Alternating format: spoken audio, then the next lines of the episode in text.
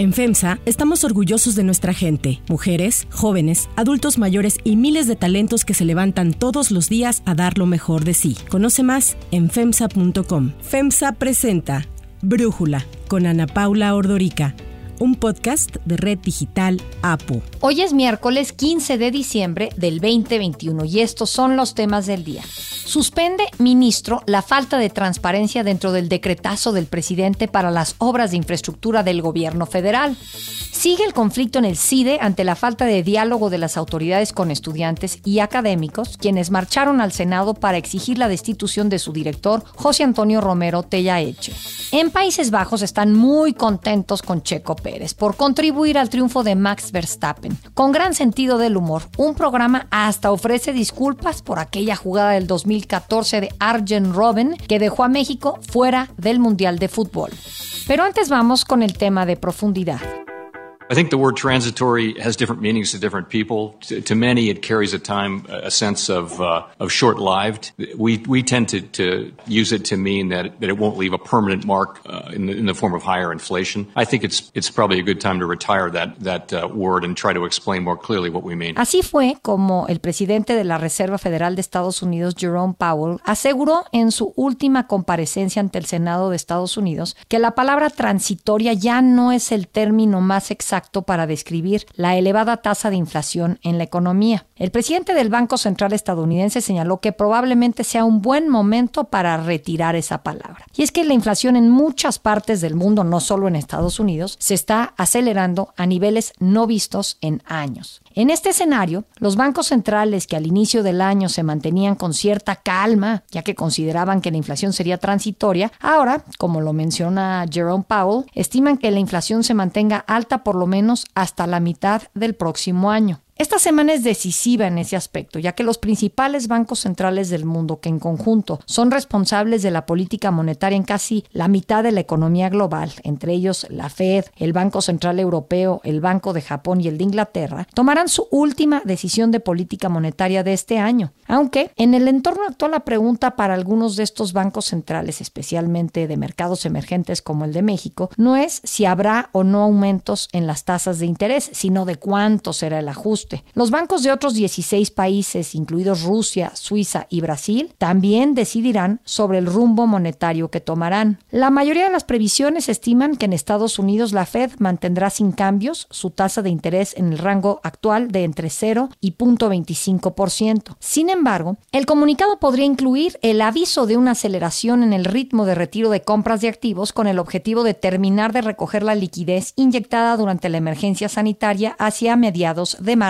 del próximo año. Además, se prevé que se anunciará que la Fed está abierta a subir las tasas de interés antes de lo esperado en 2022 si la inflación sigue en los niveles actuales. Ya sabemos que Christine Lagarde no ha cambiado su posición. La presidenta del Banco Central Europeo ha insistido en que la inflación se debe a factores que no perdurarán, por lo que no se espera un aumento en la tasa de interés y considera que se mantenga en 0%, aunque lo que sí es muy probable es que anuncie el fin al estímulo de emergencia. We see it as a hump, and a hump eventually declines. And this is what we project for 22, that inflation will decline over the course of 22. Mientras tanto, para Reino Unido se espera una decisión unánime de dejar las tasas sin cambio en 0.10% ante la incertidumbre por el impacto de la nueva variante Omicron. Para el Banco Central de Japón, el mercado prevé que mantendrá sin cambios los tipos de interés en 0%, además de que extenderá el de cobertura del programa de apoyo financiero a las empresas ante el COVID. COVID-19. Ahora, para los mercados emergentes como México, los especialistas esperan que continuarán con la subida de tasas, presionados por los niveles de inflación y la normalización de la política monetaria en Estados Unidos. Particularmente en México, prácticamente todos los participantes del mercado esperan un incremento, aunque ahí las apuestas están entre un aumento del 25 o de 50 puntos base, eso sí, con un tono más duro en el comunicado. De confirmarse esta expectativa, sería la quinta vez consecutiva que el Banco Central de México eleve la tasa de interés que actualmente está en 5%.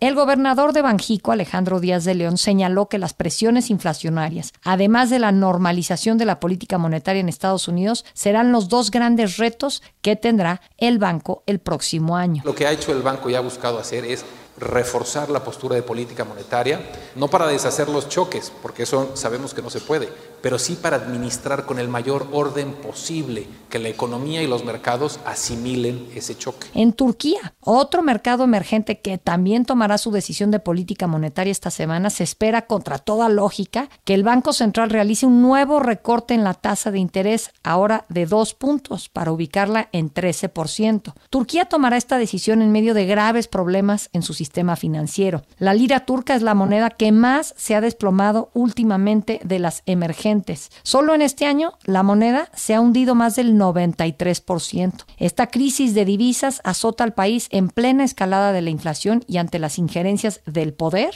en la política monetaria. El análisis.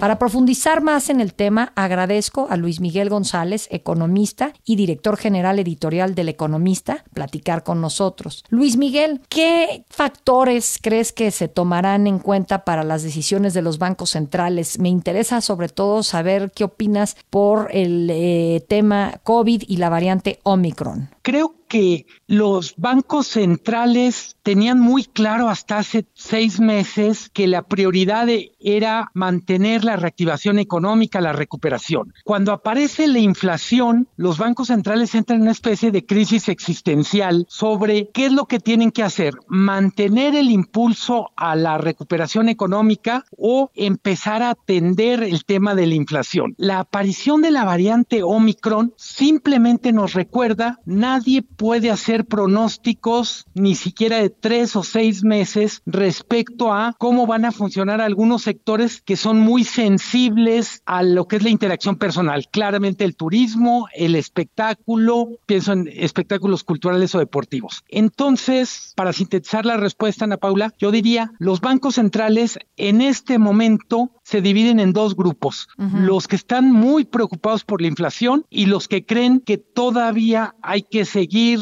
poniéndole mucha atención al crecimiento económico o a la reactivación. ¿Y tú quiénes crees que tienen razón? Por lo que entiendo, en el primer grupo estaría pues México, Estados Unidos y en el segundo grupo estaría los países europeos, pensando aquí en principales, ¿no? Yo creo como literalmente cada quien tiene una parte de razón.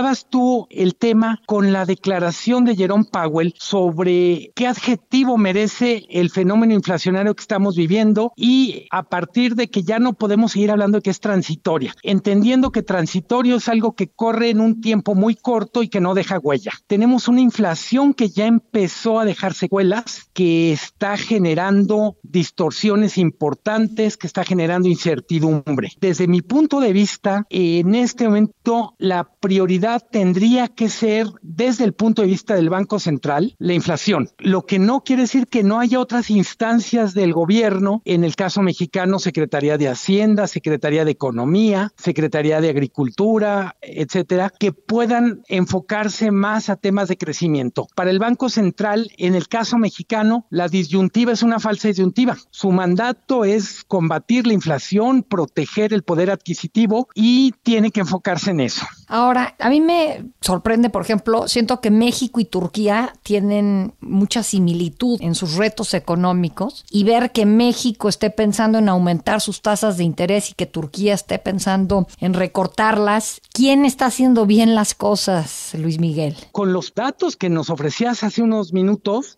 claramente Turquía es un ejemplo de quién está haciendo las cosas peor.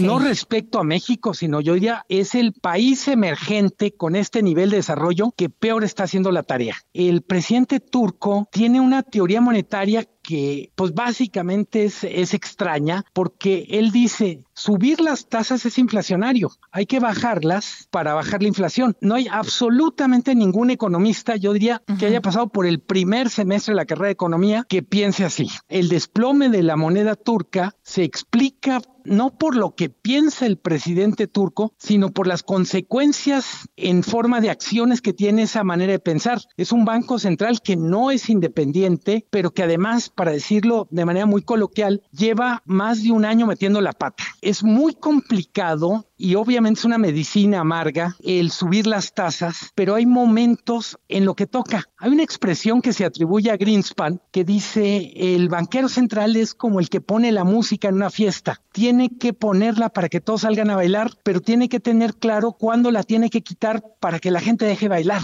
Eh, subir las tasas equivale a bajar la música para que la gente deje bailar. No es un momento para bailar, porque es un momento de tomar con la mayor seriedad el tema de la inflación, insisto, desde el punto de vista del banquero central. ¿Qué estimas tú para el 2022? Esta idea que tiene Christine Lagarde de que la inflación se llegue a controlar a mediados del 2022, ¿la ves plausible? Para los países desarrollados hay un escenario, para los países emergentes hay otro. Yo diría, es muy probable que Europa y Estados Unidos, por poner dos, dos zonas económicas relevantes, sí empiecen a ver cómo la inflación cede. Para los países emergentes es fundamental que esta inflación importada, la que viene para el caso mexicano de Estados Unidos, baje, pero se necesita que pasen más cosas ya no solo tenemos inflación importada, tenemos una inflación que es generada, por ejemplo, por los precios de los bienes y servicios del sector público. Hasta noviembre reflejan alza superior al 10% en lo que va el año. Entonces, sí es importante observar lo que hacen en Europa, lo que hacen sobre todo en Estados Unidos, pero entender que en momentos de crisis, recuperación, en momentos atípicos en el funcionamiento de la economía, la distancia entre ser un país desarrollado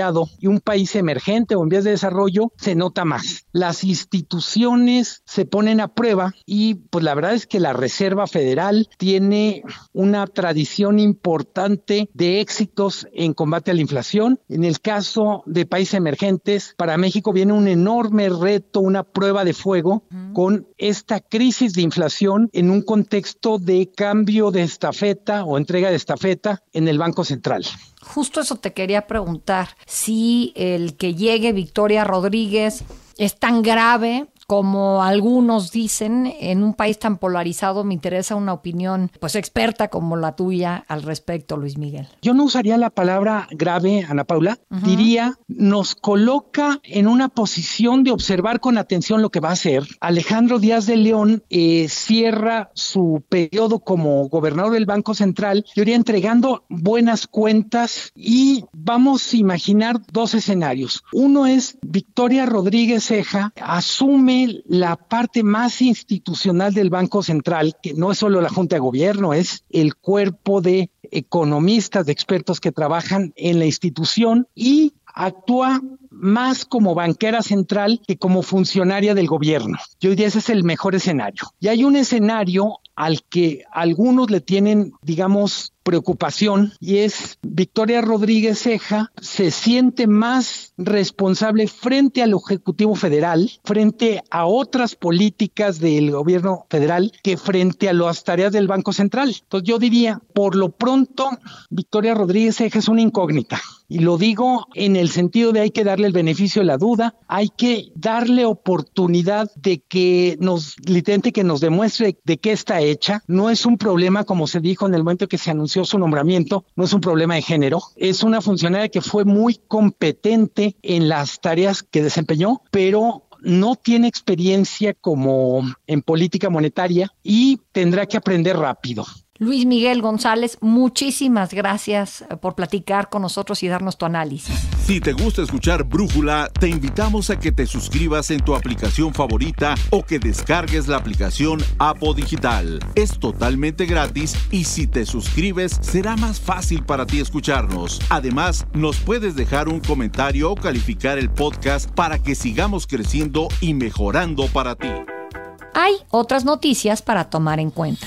1. Decretazo. Un ministro de la Suprema Corte, cuyo nombre no ha sido revelado, prohibió anoche reservar de manera generalizada la información de las obras del gobierno con base en el acuerdo presidencial mejor conocido como el decretazo. Los otros efectos del documento, como la reducción al mínimo de trámites para arrancar y que se aprueben los proyectos de infraestructura que son clasificados como de seguridad nacional, permanecen. Esto ha sido en respuesta a la controversia constitucional promovida por el Instituto Nacional de Acceso a la Información, el Organizaciones civiles y empresariales han anunciado que promoverán amparos contra el acuerdo y tanto el INAI como el Ejecutivo pueden impugnar esta suspensión. Pero todo esto, si ocurre, será hasta el próximo año, ya que mañana jueves inicia el receso de fin de año del Poder Judicial. Para Brújula, Francisco Javier Acuña, comisionado del INAI, nos da su reacción a esta suspensión. La Suprema Corte de Justicia de la Nación ha concedido la suspensión provisional para que las dependencias del Poder Ejecutivo no reserven la información relativa a las obras estratégicas de infraestructura. Principalmente vienen a la mente las obras estas insignia como son Dos Bocas, el Tren Maya y el Aeropuerto Internacional Felipe Ángeles, pero el acuerdo de 22 de noviembre incluye eh, cuantas otras obras pudieran ser estimadas por el gobierno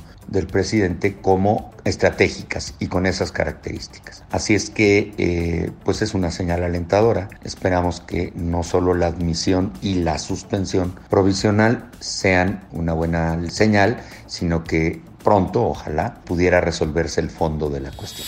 2. En defensa del CIDE. ¡Autonomía Alumnos y académicos del Centro de Investigación y Docencia Económicas, el CIDE, se manifestaron ayer afuera del Senado en donde reiteraron su exigencia de destitución del director José Antonio Romero Tellaeche. Ahí solicitaron la intervención de las comisiones de Educación y de Ciencia y Tecnología del Senado para atender la crisis que enfrenta la institución. Una comitiva de maestros y alumnos del el CIDE fueron recibidos por senadores. Para Brújula, Javier Aparicio, profesor investigador del CIDE, quien estuvo ayer en el Senado, nos habla sobre lo que se planteó a los legisladores. Como el CONACID no nos escucha y nos ha dejado plantados varias veces, pues llevamos al Senado esta queja. Al Senado le planteamos tres solicitudes. Primero, que nos ayuden a dialogar con el CONACID, porque los puentes parece que están muy lastimados. Segundo, insistir en nuestra petición de que el director general del CIDE sea reemplazado o se reponga el proceso de designación de director general. Y en tercer lugar, pues una propuesta más de fondo, más propia de la Cámara de Senadores. Una solicitud formal de que el CIDE cuente con autonomía plena y legal para poder desarrollar sus actividades de investigación y autogobernarse con reglas escritas por nosotros mismos. CONACID insiste en tratar a los centros públicos como paraestatales y en tratar a los profesores pues, como burócratas. Entonces pensamos que esto atenta, este trato de CONACID atenta con las libertades fundamentales de expresión, de cátedra, de investigación y al mismo tiempo vulnera el derecho de los estudiantes a contar con una educación libre de presiones políticas,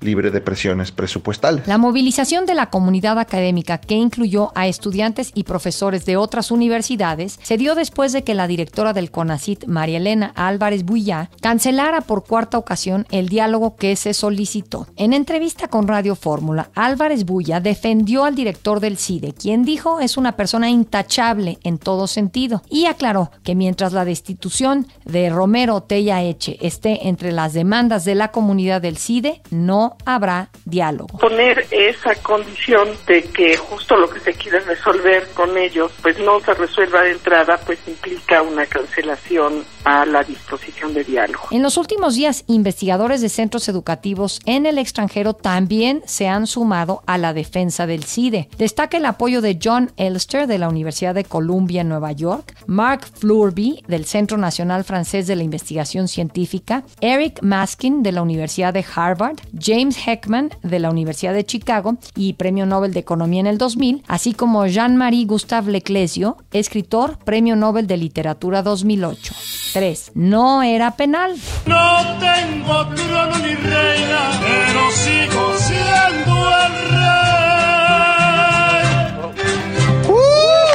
Ritmo del mariachi, Bu van Erven Dorens, conductor de un programa de televisión neerlandés, agradeció a Sergio Checo Pérez por la ayuda que dio a Max Verstappen el pasado domingo en el Gran Premio de Abu Dhabi. Queridos amigos a México, eh, acá les habla Bo desde Holanda. En nombre del pueblo holandés le digo muchas gracias. El conductor estaba tan emocionado que no solo agradeció a Checo, además aprovechó para disculparse con la afición mexicana por la polémica actuación de Arjen Robben en la Copa del Mundo de Brasil 2014, en donde la selección mexicana fue eliminada por los neerlandeses cuando le marcaron un penal que ahora Más que nunca podemos decir que no fue penal. Nuevamente disculpa por la escena de Arjen Robben. Eh, vamos a compensar esa falta como no lo sé aún, pero se lo prometo. Yo soy Ana Paula Ordorica. Brújula lo produce Batseba Feitelson. En la redacción, Ariadna Villalobos. En la coordinación y redacción, Christopher Chimal. Y en la edición, Omar Lozano. Yo los espero mañana con la información más importante del día. Oxo, Farmacias ISA, Cruz Verde, Oxo Gas, Coca-Cola FEMSA, Invera, Torrey y PTM son algunas de las muchas empresas que crean más de 245 mil empleos tan solo en México y generan valor como parte de FEMSA. FEMSA presentó Brújula con Ana Paula Ordorica, un podcast de Red Digital APO.